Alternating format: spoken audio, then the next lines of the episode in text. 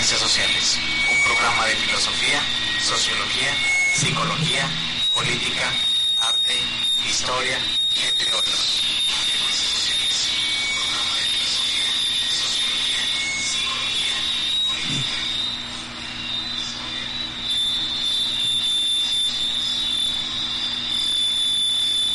¿Qué tal amigos de Frecuencias Sociales? Sean bienvenidos a una nueva emisión de este su programa. Quien les habla y les saluda Chuy Barrera, mi lado, bueno no a mi lado, ahora sí está hasta allá. Mi compañero y hermano, el señor Alex Contreras. Hola Chuy, hola amigos, muchas gracias por, por acompañarnos en, en una emisión más aquí en Frecuencias Sociales. Invitándonos como siempre a que nos sigan en todas nuestras redes sociales y plataformas de audio como lo son iVoox, Deezer, Spotify, iTunes Podcast, Amazon Music, en YouTube donde están viendo este programa totalmente en vivo, en Facebook también, en Instagram como frecuencias.sociales y en TikTok como frecuencias sociales aunque no subimos nada, ¿verdad Alex? Últimamente no, últimamente no hemos subido nada Chuy, este, fíjate Chuy que, Me estoy, me estoy dando cuenta, me estoy dando cuenta que... que tenemos problemas. un problemita, un problemita, sí. un pequeño problemita, esperamos que ahorita, ahorita se, se, se corrija sin, sin Eh. ay, disculpen sus oídos, sus oídos, este, una, una, una verdadera verdadera disculpa, pero bueno, en fin, a lo mejor soy yo, ¿verdad? No, no soy yo. No soy yo, ¿verdad? ¿Sabe quién demonios será? Pero bueno, el punto es que tenemos un, un pequeño problemita, una, una disculpa, pero ya saben cómo son estas cosas en vivo. En fin. Eh, Esperemos que sea Chuy, pero ahorita ya estoy monitoreando el audio de la transmisión porque desde acá empezó a escuchar muy feo. Ok, esperemos que no me sea yo, pero claro que no sea, que no sea la transmisión como tal. Pero bueno, amigos de Frecuencias Sociales, este, ya estamos de regreso. Tenemos un ratito que no, que no transmitíamos, pero queríamos hacer un, un programa especial porque acaba de ser este, hace unos, unos días, exactamente cuatro días, el Día del Maestro. y yo les había prometido, ya se he dicho, digo, que, íbamos a traer un docente de verdad, no como yo. se hizo lo que se pudo. Y el día nos acompaña mi amigo también, este, el licenciado Mauro Orozco. ¿Qué onda? ¿Qué onda? ¿Qué onda? Alex. Este, pues gracias, gracias por la invitación. Sí, también intento ser docente. Al igual que Jesús, yo no soy, digamos, docente de formación. Pero el destino a mucha gente ahí nos pone. Y El destino, el hambre. el hambre, el la, desempleo. la. Pero uno lo termina disfrutando, la verdad. sí, sí, sí. Es, es, Es, este, es algo muy bonito. es una, es una profesión, es un trabajo complejo.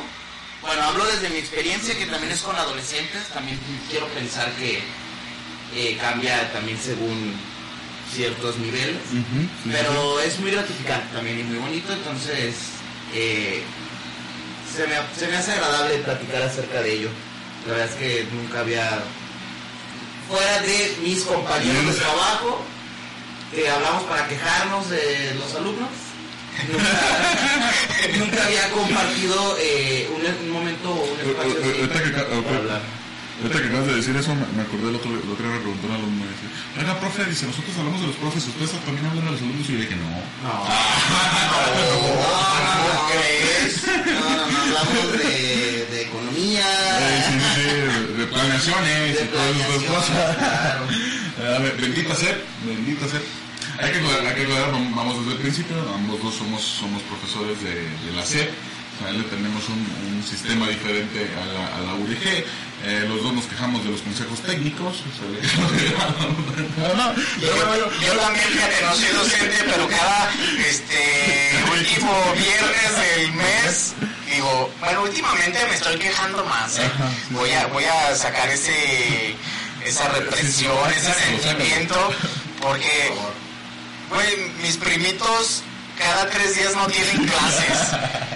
Y luego los avientan a uno, una semana tú no tienes clases y luego al otro no, y luego lo- el viernes que no porque es este consejo y que y dices, güey, entonces que están estudiando. No, y el consejo técnico, a ver, no sé si alguien de la SEP vaya a escuchar, pero honestamente muy pocos son realmente provechosos. Sí. Pues Sí, si nos verdad, escucha el presidente de la SEP, Sí. salud. Ojalá, de, de verdad, no, no sirven para nada sus consejos. O sea, podría ser uno al trimestre, yo creo. O sea, hay veces, de veras, que se va a ese, a ese día de jornada pedagógica a rellenar el tiempo. Claro. O sea, mismo- la misma escuela No sabe qué no hacer. sabe qué hacer. Pero te tiene que tener de ahí de 8 a 2 de la tarde más o menos. Y ¿qué te gusta? De 8 a 10 y media es donde haces como una actividad más o menos Coherente. que parece que tiene una utilidad. El resto es, bueno, pues ahora ya que están aquí, pues agarran una compu y Trabajar en algo. hagan algo. Ah, haz, Sí. un, haz un dibujo en Paint. Ah, Algo así, algo así, te lo juro, te lo juro. O sea, son, son... Oiga, pero Paint ya lo tiene la computadora. Búscalo, esa es tu Esa tarea. es la tarea. Algo, algo Y sé que no es cuestión, o sea, aquí lo digo, lo digo con esta seguridad porque sé que no es cosa de nuestra escuela. Sí, no, no, no. O sea, No, es, es es toda la de SEP, es toda la SEP, sí. La Sí, verdad. sí, sí, realmente, realmente hasta, no- hasta nuestra escuela en ocasiones, no, no siempre, pero en ocasiones de, ¿saben qué? Ya vense, güey, ya, Ya se acabó el café y las galletas, ya se pueden ir. ¿Pueden ir? O sea, la neta, la neta es que no, no está chido que los tengamos aquí. Pero bueno, quejándonos ya del, del consejo técnico, vamos a... Perdón, una pausa. Mauro, ¿tú estás escuchando bien? Eh, ahorita no, pero Ah, Es que ya en la transmisión nos dijeron que sí se escucha bien. Ok, perfecto. eh, creo que Entonces, podemos prescindir del audífono. Si gustan, sin problema. Sí, sí, sí, eso no sí. pasa nada. Este, Mientras no afecte Ok, a- bueno, entonces... Yo me las voy a dejar puestas porque voy a estar monitoreando la, la transmisión por Yo cualquier... la verdad ni escucho nada, entonces... Sí, la verdad es que Sí, sí, sin problema. No pasa nada. Yo digo, porque como no estás acostumbrado, este, a lo mejor te empiezas a perder y eso de que si no le estás escuchando, puedes quitártela sin sí, sí, problema. Pero bueno, ya, ya ven cómo son estas cosas de... Para creer que estamos en vivo, estos problemas, problemas técnicos que tenemos aquí en la, en la transmisión, pero bueno, ya, ya parece que ya lo solucionó el señor, el señor productor, que aquí está muy al pendiente siempre, ¿verdad, Alex? Siempre, siempre tomando, tomando cartas en el asunto. Bueno, hablando ya de, de, de estas experiencias, experiencias docentes, de esto que nos va en el, cómo nos va en el aula. Este, yo siempre les he dicho, pero no me crean a mí, que no me crean a Mau. el, el maestro de español, que, son, que, que curiosamente es eso, casi siempre la SED se, se centra en dos asignaturas, una es español matemáticas, o sea, los demás valen madre. O sea, si las sabes, si las cursas, está bien, está chingón, pues, pero realmente no es algo así como que tú digas. Sí, "Ah, pues de hecho tienen un nombre, ¿no? Eh, materia, ¿cómo? Asignatura como pilar, algo así, ¿no? No, no son de relleno estos. ¿Sale? Y hay materias que sí las manejan como, como de relleno. Es un nombre técnico, que nunca pongo atención en los consejos técnicos, ¿cómo se llama? Optativa. Sí, tiene un nombre que no, o sea, sé que español, matemáticas y en muchos casos, sobre todo en la educación privada de inglés, son los tres, digamos, Pilares. como ajá, materias clave. Y el resto va como, bueno, pues sí, tómenla, pero igual y Y si no la toman, no pasa no, no, no van a ir a competir de eso. Ajá, siempre sí, en los, en- cuando hay competencias académicas, las categorías siempre son inglés, matemáticas o español. Exactamente. Entonces, ya de ahí, qué bueno que aprendan, pero no tenemos que demostrar que están aprendiendo el resto de las materias. Exactamente. Exactamente. Muy triste porque a mí me tocó una de esas. Pero bueno, Platícanos, Mau, un poquito de cómo fue tu experiencia. Bueno, ac- acabamos de salir de manera virtual, ¿verdad? O sea, ¿cómo fue? ¿cuánto tienen ustedes Ya tenemos un año nosotros. Bueno, todo esto lo que es este ciclo, ya lo tenemos de manera... Sí. De manera... Desde enero empezaron, No, desde, antes, desde, desde- desde agosto. desde agosto del año pasado. Tuvo, tuvo sus, sus fases híbridas, Ujú. pero en general fue ya presencial. Pero ahorita que comentaba Jesús acerca de cómo nos va en el aula, yo creo que sí también habría que agregar el cómo nos fue en el aula virtual. Es es lo que yo quiero preguntar. Una, para ti en, en lo personal, ¿qué fue mejor, virtual o presencial como maestro? No, presencial. Yo- porque yo además eh, ya había dado, o sea, ya tenía experiencia docente, pero justo el tiempo de la pandemia no trabajé de docente. Entonces, Era- Das de educación física.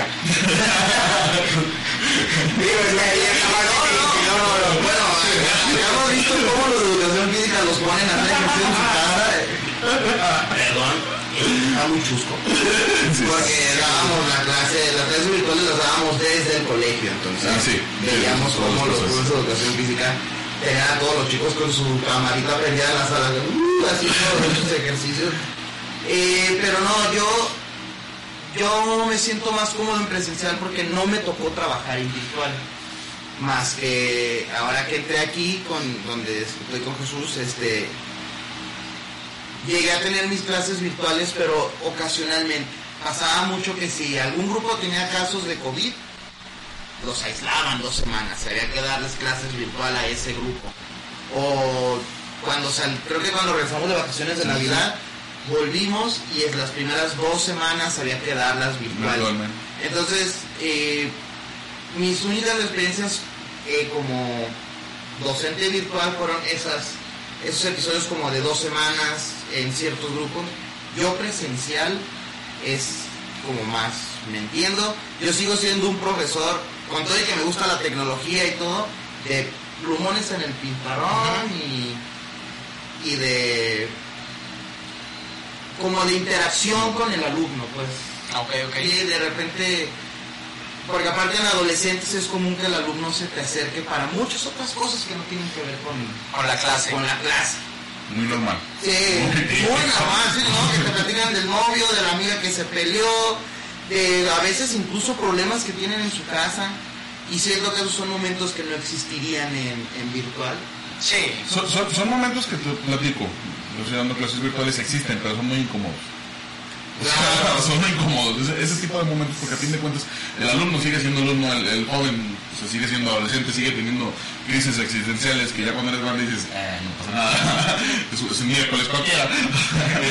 pero realmente cuando eres más joven, y si son momentos así como incómodos, así como que, este, pues sí, pues, pero no lo está escuchando tu mamá, o pues así por el estilo, se te puede dar un, un, buen consejo, que sería mal consejo, hablando Sí, padres. aparte en presencial, los chicos, quienes se te acercan a algo así, se te acercan como en privado y te platican algo que traen. Y en virtual a mí me pasó una vez que alguna alumna me dijo, profe, ¿le puedo platicar algo que pasó aquí en mi casa? Y todos los demás escuchando. El resto del grupo así como, bueno, pues ahora pues platícale.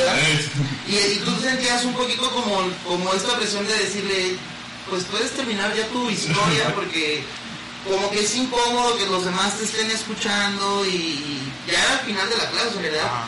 ya podía platicar de cualquier otra cosa, pero como tú todavía no les decías, ya pueden irse, el resto estaba ahí escuchando la plática de la compañera y su mamá. Entonces, ese tipo de situaciones son las que a mí me hacen preferir ir presencial. El que puedes compartir más espacios con el alumno. Al final, yo soy de la idea de que mi labor como profesor no termina en la materia o saliendo de la puerta. Mientras estés allá en el colegio es normal. Por eso lo regimos, él es buen profesor. claro. Y, y es que, o sea, en pre- en presencial, o sea, en esos casos no le puedes dar el cortón al alumno tan fácilmente. Creo que es más difícil que si estás en presencial decir, eh, te regalo cinco minutos, tengo que ir a tal lado y, y acompaña. Mientras vamos, este, lo dices, ¿no? Aunque no tenga nada que hacer, o sea, y ahí es dependiendo de, de lo buena persona que seas. Que sí, o que sí tengas el tiempo para escucharlo, vaya, o sea, no por decir de no lo quiero escuchar, sino de tengo que hacer esta otra actividad, vaya. Claro. Y en, y en virtual creo yo que es más difícil decir de, oye, Ay, se este, me fue el internet. bueno, ese, ese puede aplicar, pero el termo se ve mal. O sea, y el mismo caso de eso, si era un- una plática poquito incómoda, así decirle de, oye, espera que se vayan o algo así, o a lo mejor era el momento de la chica, y decirle algo así es de, no, mejor ya no se lo cuento. Exacto, exacto. Sí, eh, eso totalmente, porque aparte en presencial, yo a mí desde personalmente, hay chicos que se te acercan a platicarte algo, de veras los ves al borde de las lágrimas, eh, o notas un poquito la desesperación de que están teniendo algún problema, ya sea académico, ¿no? Empatizas más cuando estás presencial que si virtualmente alguien, incluso con la cámara apagada, te dice, podemos platicar o algo así, a lo mejor no lo estás, no, no estás dimensionando No, la, la urgencia, ajá, la urgencia que trae el chico de, de tratar algún asunto y cuando estás con él, de verlos, porque aparte convives con ellos todos los días, entonces es después de unos meses es muy fácil ver cuando alguien está irregularmente calmado o muy alterado y tú dices, ah, este trae algo, este, este no es así. Y entonces también sabes que es momento de acercarse. Y en virtual nada de eso es posible, pues. Sí, no, no. Sí, no, o sea, es muy... lo que te dicen y hasta ahí, o sea, realmente Sí. no puedes generar más. Y acá desde el momento a veces que tú como, como docente ahora sí que lo ves y dices, oye, este cabrón es así. O sea, está mal, trae algo, trae un problema y te puedes arrimar. Hace unos, unos programas, no sé si te acuerdas, Alex platicaba de- del muchacho este que estaba llorando en el baño. Sí. Y sentí horrible, o sea, sentí horrible verlo y decir, güey, o sea, no mames. Y eso no lo a ver a través del del virtual, o sea, no sé, no sé, este... Digo, a Ahí no pues, pero se va al baño y llora, pero en el virtual no lo puedo ver. o sea, aquí, aquí realmente en presencial pues sí es, sí es un poco diferente. Pero pues, qué bueno que ya empezamos a presencial. Yo también coincido con, sí, presencial. sí, sí, sí. Fíjate que yo, o sea, yo del lado de estudiante, lo- porque me tocó ser estudiante en, en, este, en la pandemia, yo soy muy autodidacta, pero me gusta cuando traigo ganas, digo, ah, me voy a poner a leer de esto, voy a investigar de esto y voy a ir aprendiendo, ¿no? Pero ya una clase, estar con el profe y es así como que de, ah, y más porque tenía libro, ¿no? Y era de que es esto, esto, esto, esto, esto, y normalmente eh, considero que leo rápido. Entonces, terminada de leer lo que dice, ah, ok, déjale, pongo atención. Ay, pues es que ya lo sé. Este, y me distraigo muy fácil, o sea, yo me distraigo con una mosca y ya empiezo así como que de, ah, ¿qué, ¿qué iba el profe? O sea, ¿qué, qué, qué Ese es un punto muy importante porque a través de, de- de la pantalla, o sea, los muchachos se distraen y no los puedes hacer regresar. Y, y en, y en lo presencial sí, o sea, se distraen por, eh, eh, eh, eh, sea, lo, lo vuelves a traer y está Exacto. bien. El, el control de grupo es más fácil en presencial, totalmente. Ah, eh, pasa ahorita que comentabas esto de siempre hay chicos que acaban muy rápido y otros que una actividad súper simple les puede llevar dos horas Días, porque meses. porque se distraen, porque son más lentos, porque son más desmadrosos y se vale, es que también no son robots pues, pero en presencial es mucho más fácil que el que acaba rápido lo pongas a hacer otra cosa en ese momento o, o le digas tan simple como, ah, pues ahora ayúdale al que tienes al lado que no ha acabado. O ponte a hacer algo Ah, X. O o- o te doy- cinco minutos libres, pero no molestes a nadie. Te doy, te doy el rato libre, pero aquí puedo estar vigilando que no me estés saboteando la clase.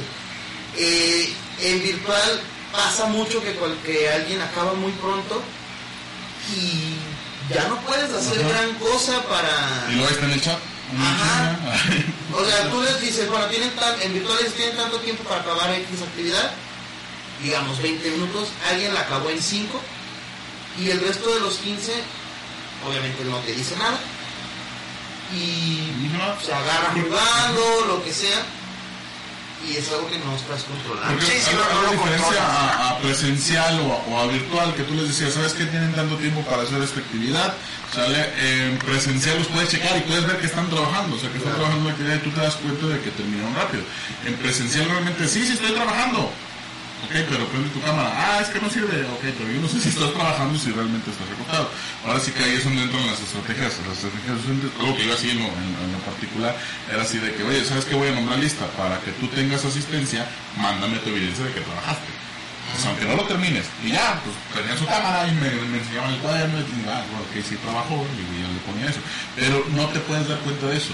Ahora, si estás en, manera, de manera virtual, hay muchas veces que, viendo lo mismo de manera presencial, tú ves que se traba el alumno y tú le puedes ayudar. O sea, tú le puedes decir, mira, es por aquí, es por acá, es por esto, es por estos lados. En, en virtual ni siquiera sabes cómo va. Sí, porque en presencial es Si, el mismo alumno. si el alumno no te dice, tú no sabes cómo va. Sí, porque en presencial el mismo alumno se anima más a... a- al contrario, en, en el presencial todo el rato te están pregunte y pregunte, esto cómo era, esto cómo era, esto cómo era. Lo puedes explicar 10 veces y te siguen preguntando. Oiga, profe, no entiendo la actividad. Y la actividad dice, con la lectura contesta la tabla. Ah, mira, con esta lectura tienes que contestar la tabla. Ah, ya, Eh, ya. Y luego te vuelves a explicar lo mismo, pero aunque esa parte puede llegar a ser hasta como cansón, prefiero eso a que en virtual no diga nada. En virtual pasa mucho, es que también creen que uno es tonto. En virtual pasa mucho que lo acaba uno y le mandó la foto a todo el puño de gente, pero pues todos los otros están callados. Y ya. Después nos agarra todo el mundo contestando, y así. Entonces, es mucho más fácil que se estén pasando los trabajos. es más fácil hacer trampa. Sí, Yo fíjate, sí, eh, por ende no aprender. Yo, yo lo, lo que yo actual era la ingeniería, entonces para álgebra soy más o menos bueno, pero para este, las integrales y para lo que es este eh, cierto tipo de ecuaciones se me complicaba, pero bendita tecnología que hay unas aplicaciones que te resuelven esas este, ecuaciones de difícil grado. Pues yo las hacía ahí, ya, pues, estaba haciendo los flash, eh, pues pues órale. Y, y hacía trampa, o sea, y presencialmente, pues no puedes traer el celular y tomar la foto y, ah, mira, es esto así. Pero para mí me funcionaba porque estas aplicaciones te daban el desglose de cómo se tiene que hacer. Entonces yo decía, ah, se hace así. Ah, ok. Porque muchas veces ese también es lo bueno de presencial de profe. Yo no lo entiendo así. Y si el profe es bueno y sabe más métodos, porque para todo hay diferentes Te, métodos. soy sincero, yo como maestro, a mí me gusta que me pregunten. O sea, que me cuestionen, que digan esto, esto no lo entendí, o que me quedé con un tema superficial y que quieren profundizar más, para mí es muchísimo mejor. O sea, porque sí sé que están aprendiendo y que están conscientes de lo que estamos viendo, de lo que estamos haciendo.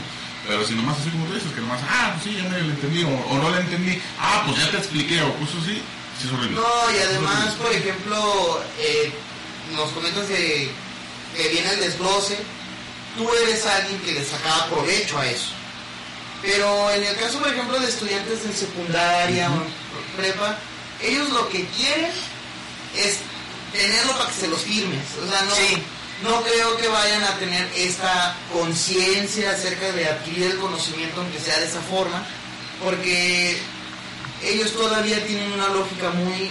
Necesito el 10 para que no me regañen en mi casa. Sí, exactamente. No por aprender, no. Eh, el aprendizaje tú tienes que encontrar una forma de que les quede ahí como sin que conscientemente, conscientemente ellos digan, ah, estoy aprendiendo, sino que crean que están cumpliendo con su objetivo, de que no lo regañen en su casa, Ajá. pero que sí se les esté quedando algo. Entonces, el problema de ellos cuando hacen trampa es que es una trampa eh, de 100%, o sea, está pensada nada más para que, Para- para que tengas para la calificación, para para la calificación y ya. Es, es que lamentablemente así nos está haciendo el Sí, sistema sí, sí, educativo. sí, de- simplemente tienes que hacer la actividad porque la tienes que hacer. Fíjate, en la prepa a mí me tocó en, en, en área común, en primeros semestres, una maestra que decía, ustedes pueden hacer su acordeón y lo podemos hacer en examen. Pero si yo se los veo, están reprobados el semestre. O sea, entonces el ingenio era de cómo lo voy a hacer y hacerlo de que no se vea. Y creo que subconscientemente te grababas muchas cosas y ya no lo utilizabas. No hay mejor método para estudiar que hacer un acordeón. ¿Sí? Sí, la verdad. Es la mejor forma de estudiar por un examen. Porque el hecho de estar escribiendo las cosas al momento de repasarlas, te las grabas. Y el, el hacerlo, eh, yo, yo uso el método de palabras clave, o sea, lo más resumido posible, esto me acuerda esto, ah, ok, esto, o una figurita, un número, o lo que sea, sé que es referente a eso, o lo llevo a una canción, a una letra, decir, ah, eh, esto eh, va por ahí, ¿no? Entonces, sí, o sea, siento yo que los acordeones es el mejor método de prepararte para un Es examen. que el acordeón te obliga a que lo hagas de forma que tú te entiendas. El acordeón de cada persona va a ser Va a ser diferente. diferente, sí, sí, sí. Porque lo vas a hacer de manera que, que te haga sentido a ti. Y ahí en automático estudiaste. ¿Me estudias? Sí. No, no estás nada más Estás haciendo trampa y estudiando. Muy bien. Claro. Mira, ya el, primer alumno dice Eduardo González, presente. Y, bien, este, bien. y sí, o sea, es que Papelito habla. Él, él comenta que Papelito habla y lamentablemente a eso nos enfocan o nos están llevando a este, pues desde siempre, desde hace muchos años, es de si no estudiaste eh, o de- de- una de vez de que tú son lo los- sepas, pero si tú no me compruebas que una institución dice que tú lo sabes, pues a mí no me sirve, ¿no? Sí, es, es, un- es una cuestión de que somos, de que somos el alumno listo para entregar y entrega y entrega y entrega cosas, pero muchas veces ni siquiera se da cuenta de lo que está entregando. O sea, nada más entrega por eso mismo, por la misma calificación, por estas mismas cuestiones, sale para que no lo regañen en su casa. ¿Por qué? Porque también tenemos el caso totalmente extremo de que hay alumnos de que no regañan, pero ya no pueden reprobar. O sea, todas maneras tienes que pasar con 6. Bueno, ahí, ahí sí O sea, estamos son, ya. son los casos totalmente así de, de- de un alumno que sí se preocupa por entregar, por hacer estas tareas, por tener la firma del, de- del maestro y hay alumnos que igual me va a pasar. Sí, hay, hay un tema aquí post pandemia con la SEP, pero bueno, no, creo que la SEP ya lo trae desde hace Sí, tiempo. sí. El de que no puedes reprobar gente. Ah, eso ya yo creo que da para. yo Es creo que un se trauma. Da para un podcast aparte. eh, esta onda que trae la SEP de. Eh, que no? O sea, tiene que. En, en la SEP debe aparecer un 6 mínimo.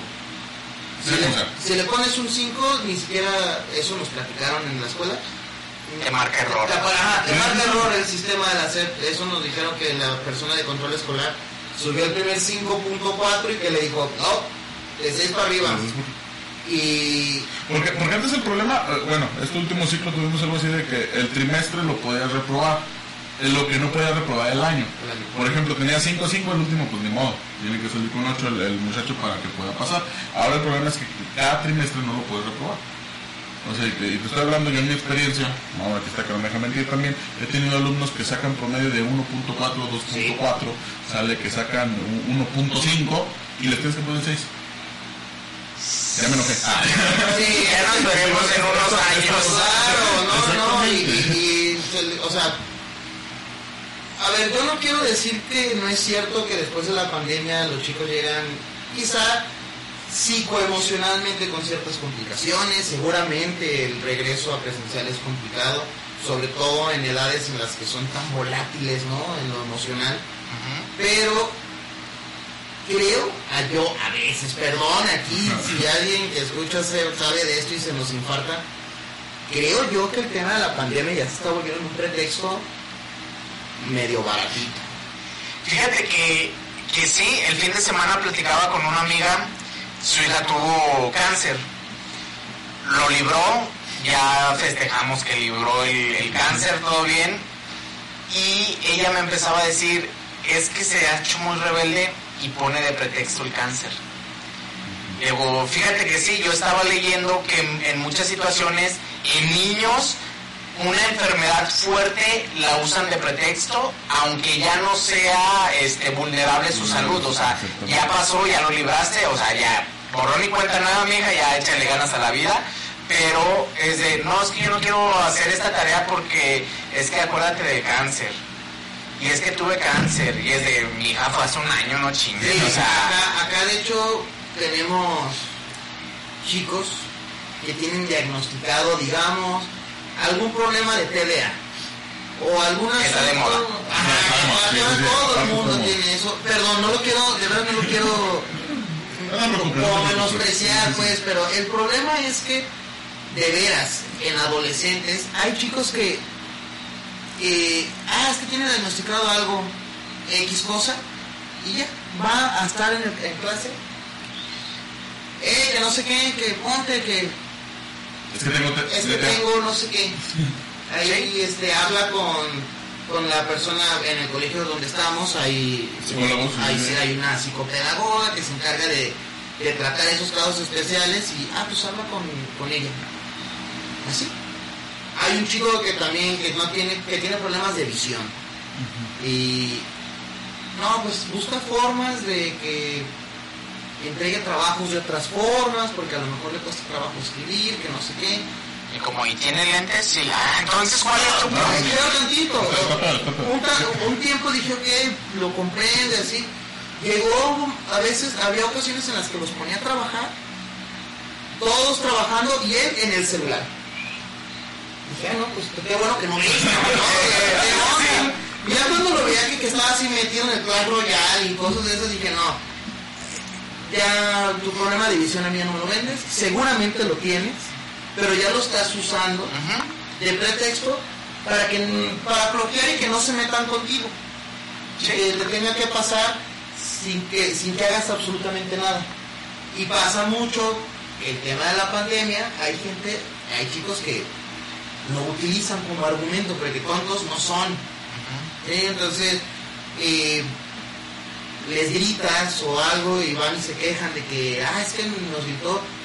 Y es que venimos de pandemia y todavía no sabemos manejar una situación de así como, güey, eh, creo que ya más bien estás viendo cómo ser totalmente inmune a todo, a los regaños, a reprobar, a... Yo, yo extraño el tiempo donde los profesores te aventaban el borrador, que tenían esa autoridad. No, no, nada, nada. O sea- no, no les podemos hablar fuerte porque lo estamos dañando psicológicamente. Sí, por pero fíjate que creo que ese no es un problema de los, de los alumnos actuales, sino de los papás, en el punto de que yo recuerdo que yo decía de, no, a mis hijos no le van a hacer eso. Sí. Pero creo que fue una, mental- una mala mentalidad de, de esa generación de es que a, papás. a- a- a lo eso. mejor algunos, algunos maestros sí, sí este, eh, exageraban en la, en la violencia, por así decirlo, pero eran estrictos. Entonces, ho- hoy en día, esto de ser profesor estricto, o sea, de ser profesor de que, oye, ¿sabes qué? La clase es a las 8, 8.05 ya no entras, es un problema. Es un Sí. problema porque realmente a las 8.06 ya viene el alumno, ya sabes que no regresa, va y dice, no sé. No, y va todo, y papá y mamá Ajá, y todo. Es que es un minuto, es que es esto, es que, o sea, ya no, ya no puede ser estricto. Ese yo siento que es el problema. Es que estamos realmente. perdiendo los valores. Sí, sí, sí, realmente. No, dijiste ahorita algo y de veras aquí me meto directamente con las personas. Hay una generación de papás que es la que siento que está sobreprotegiendo insanamente a los chicos y Sí. cuando llegan a la adolescencia están intocables. Yo me acuerdo, a- a- alguna vez un profesor a mí me, dio, me hizo una analogía para dar clases a adolescentes, decía que, que de cuenta que tienes un jarrito como muy frágil, muy muy frágil, y que si lo aprietas mucho, se te rompe. Si no lo aprietas nada, se te cae. Entonces, ¿qué? y se te va a quebrar todos modos. Entonces tienes que estar buscando una manera de estar manteniendo el jarrito ahí como en un punto en el que ni lo vayas a romper por la fuerza, ni, lo, ni se te vaya a caer porque lo soltaste. Y dije, bueno, es una analogía que a mí me ha hecho, siempre me ha hecho mucho sentido, pero es que ahorita tratas con chicos que El jarrito es muy el verdad es muy, muy, muy. O, peor tantito, o finge ser muy frágil. Pues es que ya lo- creo que los carritos los hicieron de azúcar. Sí, O sea, ya que con nada se pueden romper y dices de... ah, Porque, no, porque yo me he dado cuenta que hay chicos que no son realmente frágiles, más bien no, no les gusta que les hayas dicho algo y dicen, ah, voy a jugar la carta de soy un pobre adolescente post pandemia para que te caguen a ti y a ver si así me dejas de regañar. O sea, en realidad tampoco es que sean tan frágiles, más bien no son cabrones, la verdad. No, y fíjate que yo he estado escuchando mucho también mucho de eh, que ya muchos se supone que tienen este eh, se me fue la mendiga este ¿Ansiedad? No, no. Ansiedad. Ansiedad, ansiedad, sí, sí, sí. sí. Ah, y dices, mijo, o sea, es estrés. Ajá. O sea, una persona ansiosa te lo dice y eso no es ansiedad. O sea, ya, eh, porque yo veo muchos estados que comparten eh, respecto a la ansiedad, pero con ciertos memes, con ciertas cosas que dices, güey, te conozco y te estoy viendo y tú no sufres de ansiedad.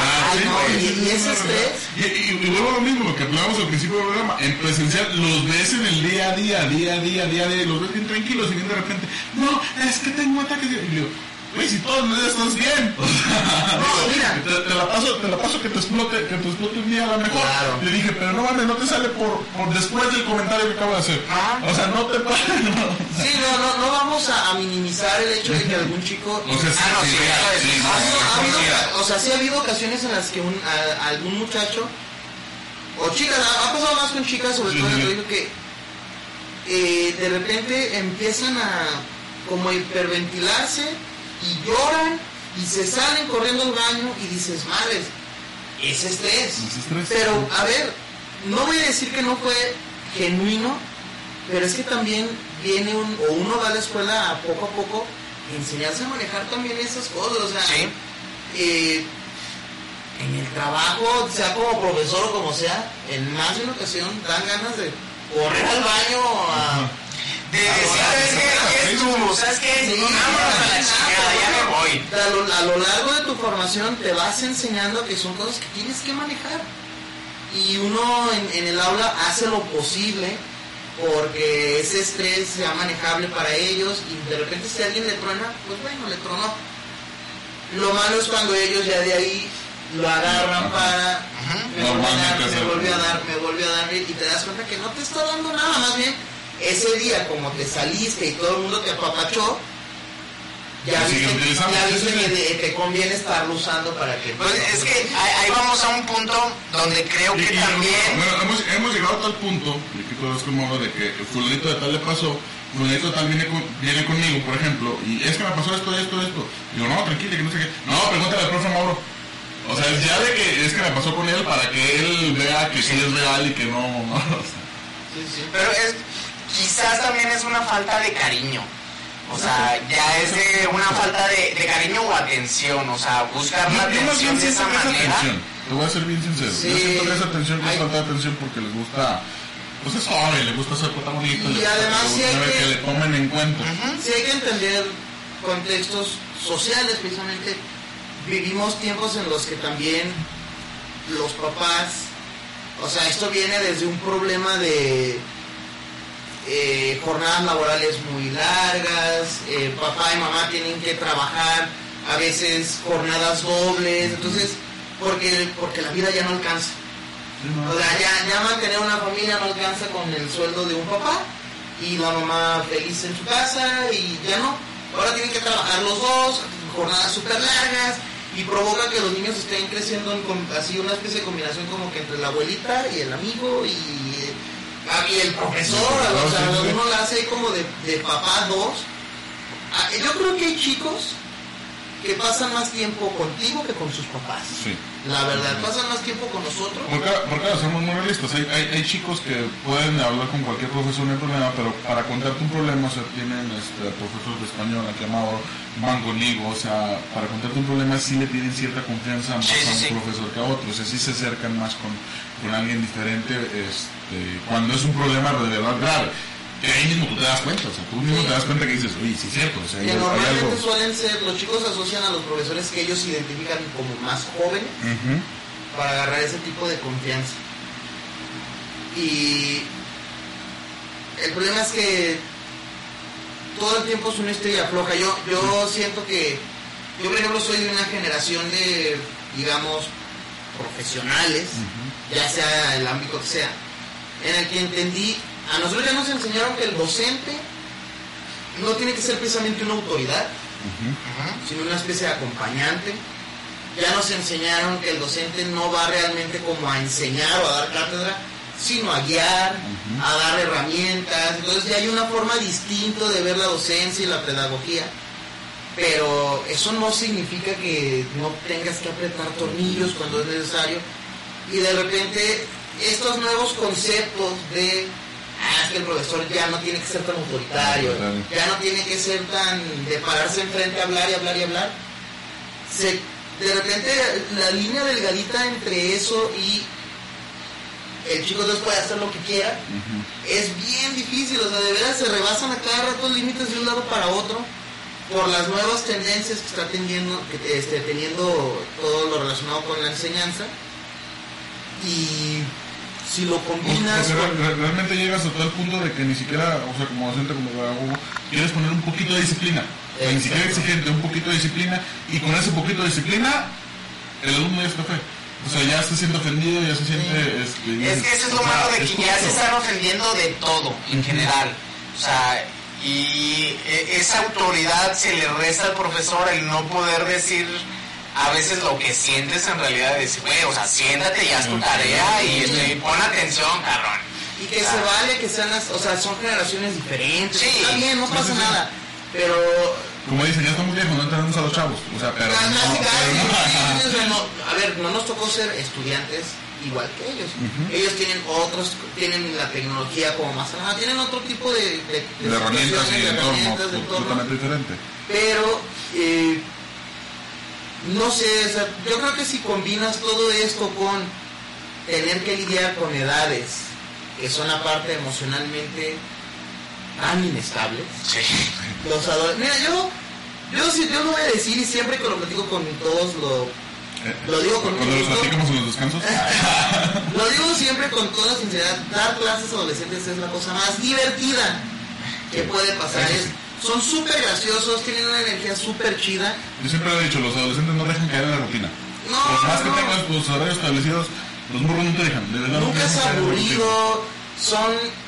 Creas un vínculo súper padre con ellos, pero son edades complicadas. La neta es que es un pedo tratar con ellos sin que se te agarre llorando un cabrón, sin que el otro este se esté agarrando a golpes allá no sé con quién y luego claro, está- estamos hablando de que nosotros estamos en, en un colegio, en un colegio particular, trabajamos en un colegio particular, y cuando mucho tenemos 25 alumnos, o sea, son poquitos. Y es un en una, ajá, en una escuela pública estamos hablando que tienes arriba de 40 cabrones.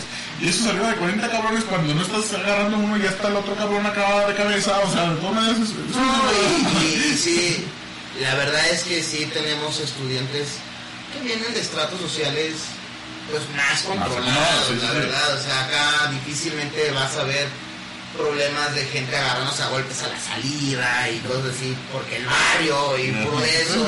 Acá no, la verdad, acá tenemos un poquito la fortuna de que eso no pasa. El problema de la gente con dinero es que tienen otros defectos, la verdad. Hay chicos prepotentes, hay este... Y... Yo gano más que usted, profe. Ay, Sí. mi domingo nomás. Ajá, el, el domingo que le dan toda la semana. Tienen, otro tipo de situaciones. A mí particularmente se me hace más fácil tener que lidiar con situaciones como las que tenemos que lidiar nosotros, que a lo mejor con la de escuelas públicas en las que de veras Yo, hay yo- gente yo me acuerdo, muy yo me buena. acuerdo de una, de una situación en escuela pública, yo sí fui maestro de, de escuela, de escuela pública, y en una ocasión este, estando en estos, en estos problemas, eh, y que no sé qué, y que profe, y es que ya me tiene bien harto, profe, lo voy a reventar, y así tal me dice, es que me tiene bien harto, profe, lo voy a reventar, y saco la navaja, y yo, no, no, espérate, espérate, vamos a hablarlo, vamos a hablarlo, vamos a tranquilizarnos. Eh, Después pasarlo de ahora del profe del IPN. O sea, sí, realmente, realmente, realmente son esos problemas que a lo mejor no, no tenemos que en algún momento, bueno, yo en lo personal los, los viví y se me así como que eh, es, esa vez sí me acuerdo que mis jefes fueron así como que no, es que actuaste de manera adecuada, digo, es que también me dio menos navaja, carnal. O sea, yo también estoy ahí, digo, estoy acá tenemos grupos pequeños, grupos que no vienen de entornos muy violentos precisamente, o de necesidad. ¿Cuántas veces no hemos visto en escuelas públicas chicos que a lo mejor no van tres veces a la semana porque tienen que trabajar? cosas así? Sí, sí, sí. Sí. Acá, pues, no sé si decir afortunadamente, porque tienen otro tipo de malas conductas que les genera el dinero. Pero bueno, tratas con otro tipo de problemas que no tienen que ver con la violencia, pero sí con que están muy consentidos. Sí, o sea, eso Sí, sí. ahí le puede pasar de que faltaron porque perdieron el vuelo de España. Hemos, tenido casos en que, es que profe ayer no vine, ¿por qué? Porque no prendí la camioneta. Así, No, así, ¿no? chicos que se fueron un mes a Francia, Sí. así, porque, porque la mamá dijo, porque la mamá dijo, nos vamos de vacaciones en, en enero, septiembre. Así de las clases ya están en China, pero nosotros vamos a Francia y Alemania un mes. Y hay que justificarle todo eso, como, ay, es que sí, se fueron de vacaciones, recibe de todos los trabajos, decir, entonces, a la primera que te pones mal o mala onda con una, con esa persona, Es que es porque se ¿Cómo? fue a Es que Francia. me fui y me dijeron que me ibas a justificar, que sabe qué. Y yo, güey, esos son tus problemas, ¿no? que te fuiste a Francia un mes y que, pues, no manches, sea, te fuiste en tiempos de. Estabas en pleno ciclo escolar, Fíjate, algo que eso debes pagar. Al- Algo, que me pasó muy curioso es en, en pandemia, que se supone que estaban en pandemia eh, en línea y que no sé qué, dice, yo hablando, hablando casi, no me pasó una vez, me pasó así va- varias veces, dice, es que profe, no, no lo escucho bien porque casi, acá casi no hay señal, no hay internet, le digo, ¿dónde está? No, pues ando en Colombia, ando en la playa, ando en, en Francia, no sé, me tuve ese casi yo así de, Sí. que- O, o cosas como, digo, ventilando un poquito casos, hace poco expulsaron, expulsaron dos chicos en donde trabajamos. Uno de ellos es, viene de familia de políticos de mucha tradición del PRI. Un apellido priista muy famoso. Ajá. No nos vamos a meter en conflicto. Sí, no, no, no, eh, no, no me quiero meter en, en- en asuntos ahí.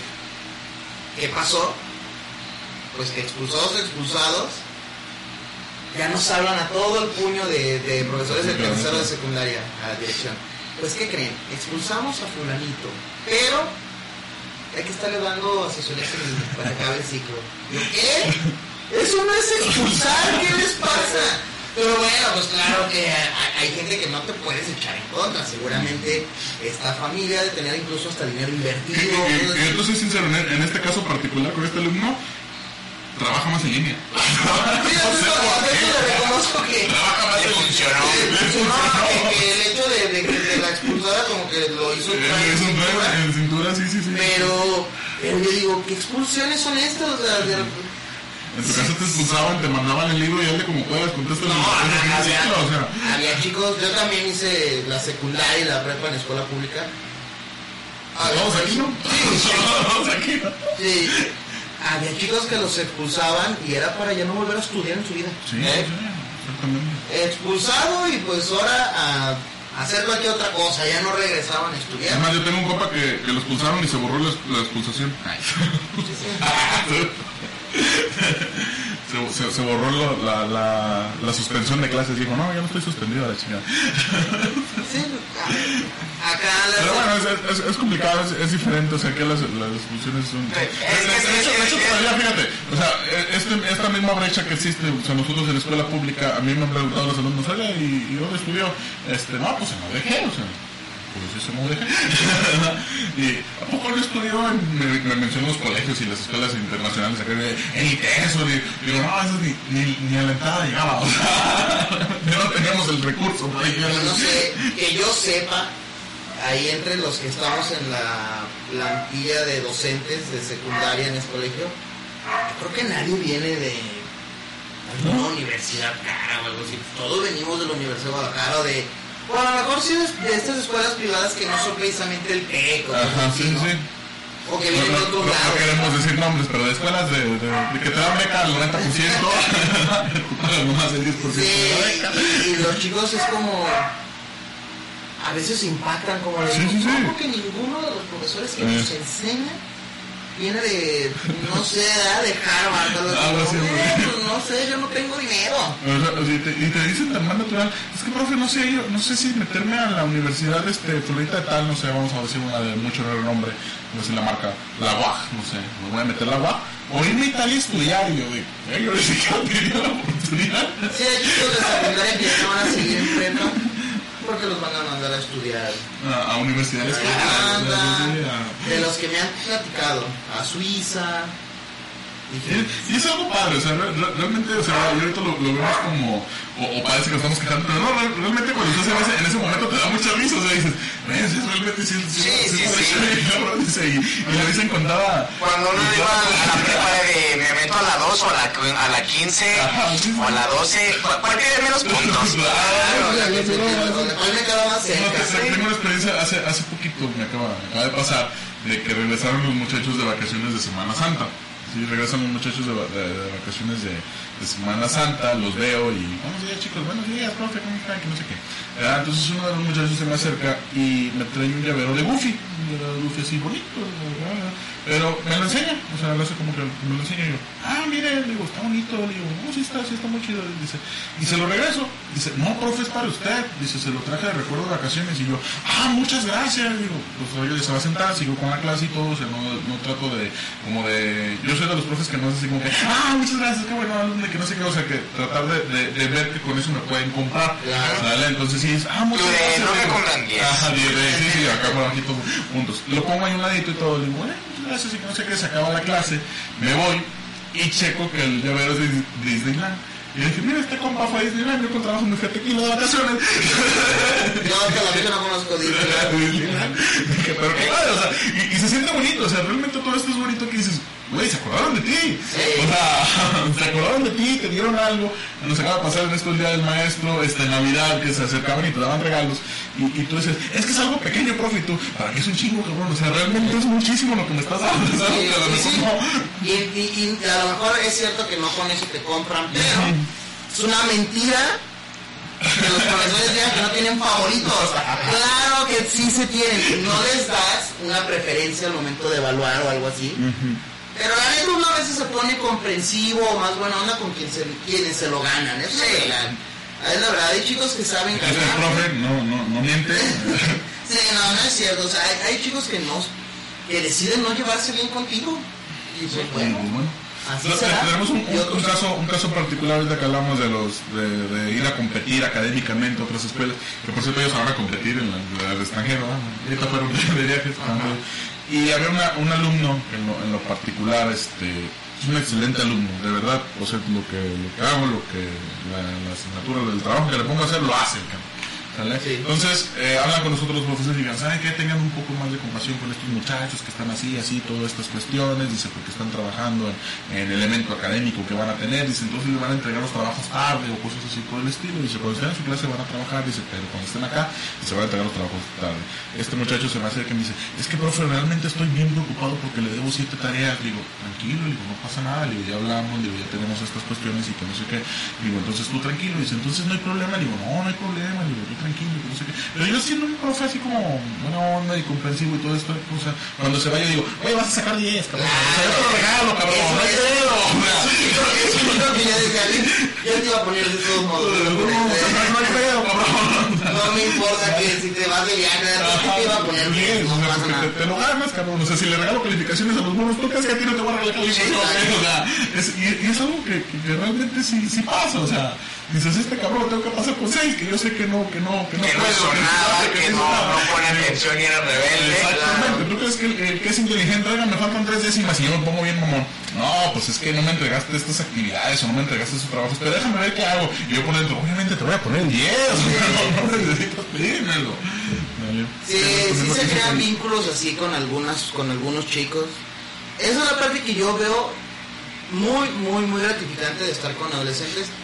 Quizá con niños sea diferente, tendrá otros desafíos.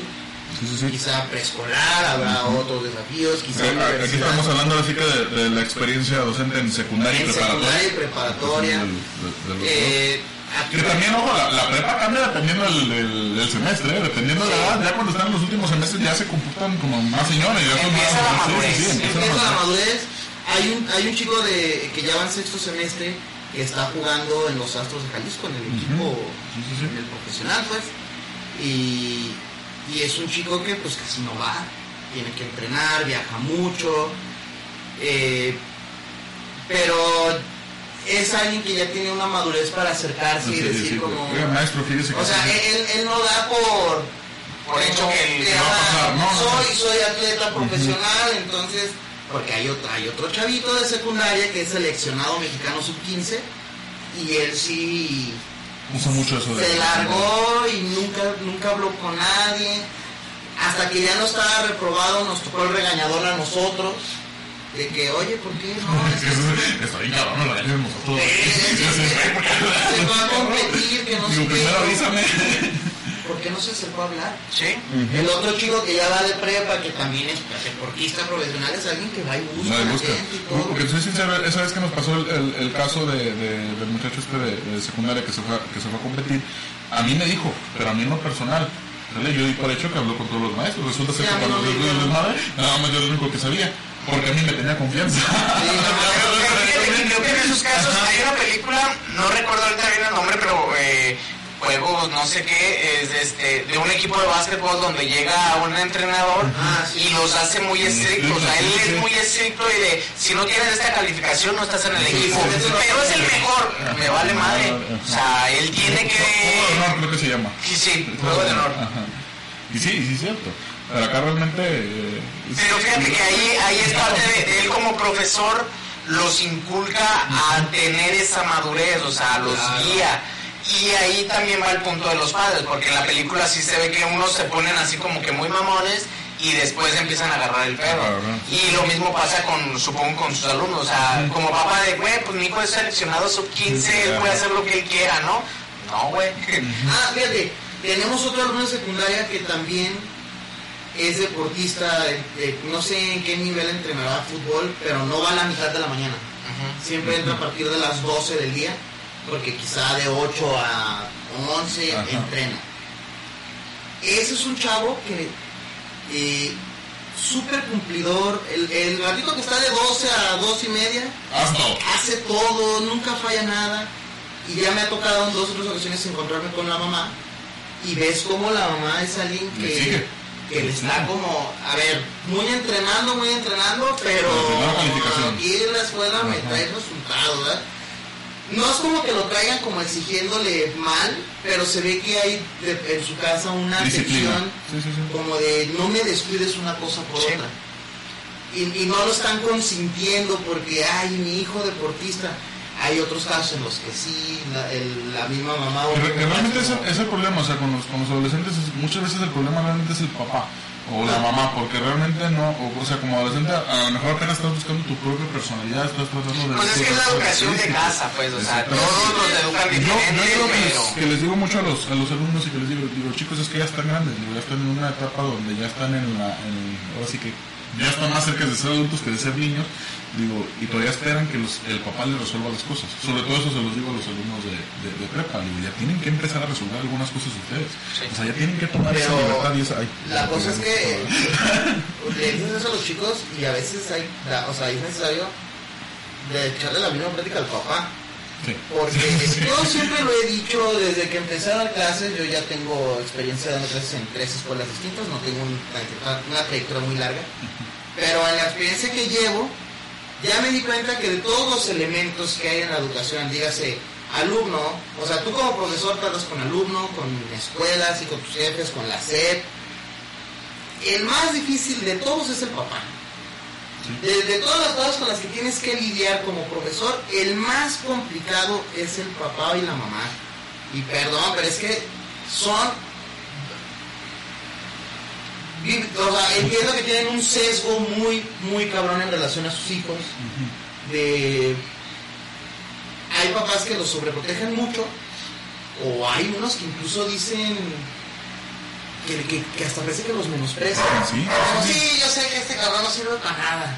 Como no, señor, tampoco, tampoco estoy diciendo eso. Tampoco estoy diciendo eso. O sea, hay que, hay que ponerle atención. Y hay, hay, hay chicos muy sobreprotegidos y otros muy abandonados. Muy abandonados, sí, sí, sí, sí. Hay Y- chicos que sí no... Y cuando lidias con ellos, o sea, directamente con el papá, son personas que no atienden a ningún tipo de necesidad.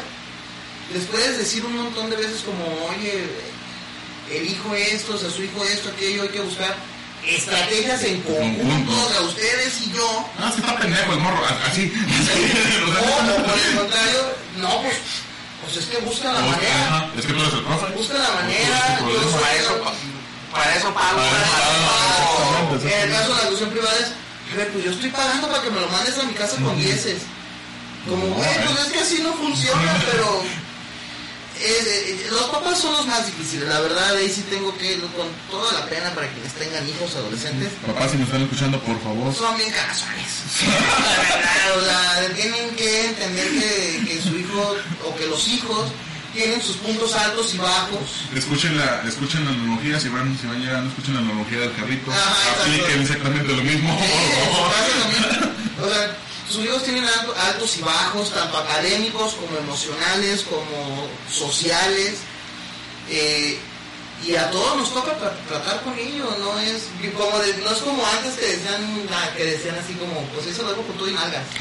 Sí, ahora no, también ustedes tienen nalgadas en su casa y, eh, y lo que haya que tirar, o sea, los papás como que a veces no, no saben, te- no Me- tienen la me ha tocado, me ha tocado casos a mí, este, ya estando en, en escuelas públicas, a lo mejor ahorita en la, en la privada no, de que el alumno muchas veces me hace más caso a mí que a la mamá.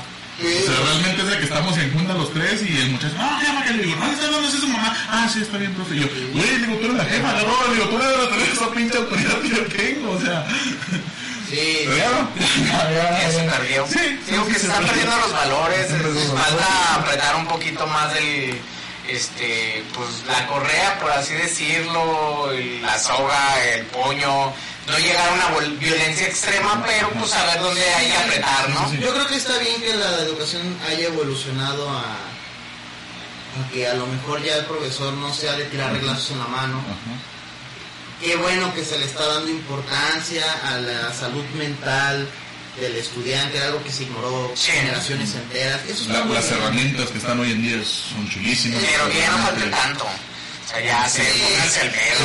Eso está muy bien, Otro, día, otro día, si Mauro nos permite, vendremos a hablar de la SEP tranquila, tranquilamente, o sea, porque es un tema de, de nunca acabar. Ahora sí Eh, que, la SEP es que, hoy eran nuestras experiencias docentes, ahora sí del lado del, del profesor.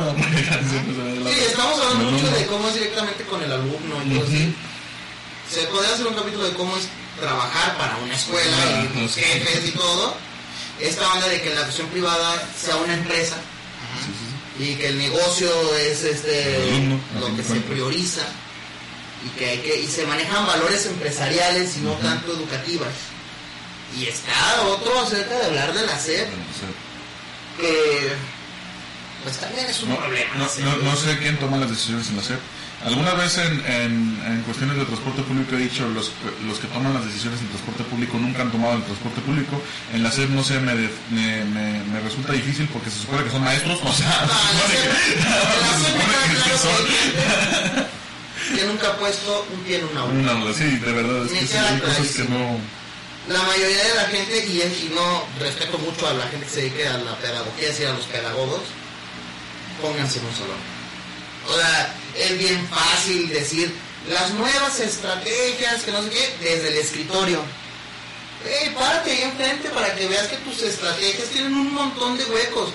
No son robots los estudiantes. O sea, unos van a responder de una manera, unos de otra. Unos ya están de un modo, otros ya están de otro. Cada grupo es diferente. No es cierto que las... O sea, entiendo que se dedican a eso y que por algo se generan ese tipo de estrategias. Algo servirán. Quizás. Pero, Pero pero es mínimo, es mínimo. es que como que no toman en cuenta la variable de... Son seres humanos. ¿sabes? O sea, Seres humanos, niños o adolescentes, preadolescentes, adolescentes, que apenas están aprendiendo de la vida y que no los puedes controlar o tener eh, ocho horas sentados. O sea, si uno como adulto le estresa estar ocho horas en un trabajo, ahora imagínate que recordemos, o sea, nosotros pasamos por el kinder, la primaria y secundaria, la prepa, que era de, güey, pues quiero un break, un desmadre, un relax, y regresabas al lado como que, pues, un poquito ya más tranquilo y dices, Eso, eso nos da para, para otro episodio. Ma- Mauro está la, la invitación abierta para No, venir claro, a hablar también de la, de la SEP, quejarnos de la SEP, digo hablar de la. Es- Invitándonos como siempre. Muchas muchas gracias, Mauro, por, por No, acompañarnos. Muchas gracias por, por estar aquí, por, por venir a hablar de, de las experiencias docentes. Digo, yo les platico, pero qué mejor que traigan que traigamos No, gracias. Que, que uno de, veras no, No, gracias. No, sí, este, cuando, cuando gusten, yo estoy encantado.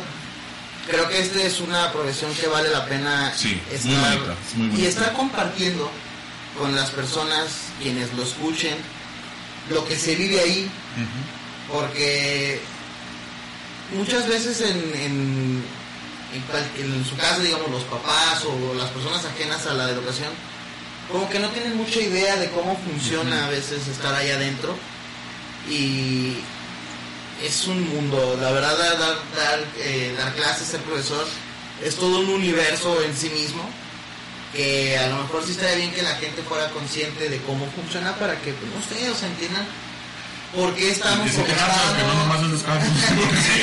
eh, la gente dice, ah, los profesores cómo tienen vacaciones, digo, eh. No, pero fíjate, ahora en, ahora en pandemia yo lo veía y lo platicaba mucho con Chuy, el de entregaban los trabajos atrasados y se los tienes que recibir a las 2 de la mañana. A veces estamos después de grabar o preparando este alguna cosa y era de, güey, mira, me acaban de mandar tareas y quieren que, que y todavía me están mensajeando y En eh, vacaciones, nos, Vacaciones, nos sí. fuimos a Tequila unos días a una cabaña que, que tenemos por allá en mi familia y, y estábamos bien a gusto ahí en la cabañita y el montón de correos de gente mandando tareas.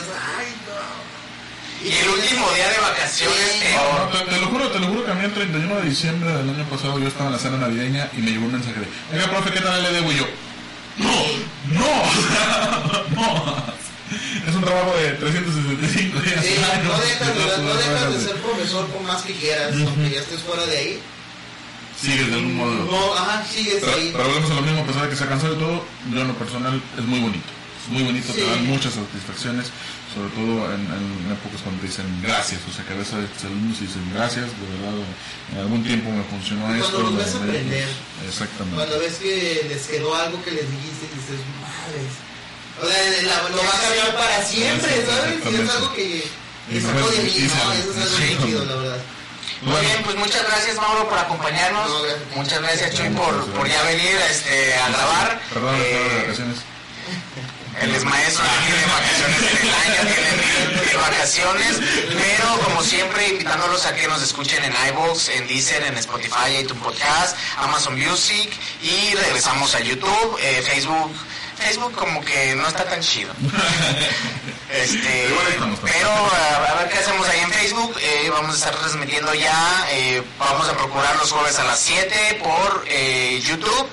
Y esperen sorpresas, esperemos ponernos bien las pilas porque ya se le acabaron las vacaciones a Chu, ya se acabó esos días de descanso, esas grandes prestaciones que tienen los maestros, ya, ya se las acabó este, este año, va, va apenas ni a la mitad. Dijiste, Pero, dijiste que no te ibas a quejar en vivo. perdón, perdón, pero pues se tenían que enterar, ¿no?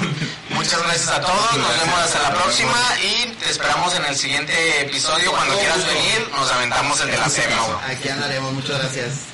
Gracias, hasta la próxima.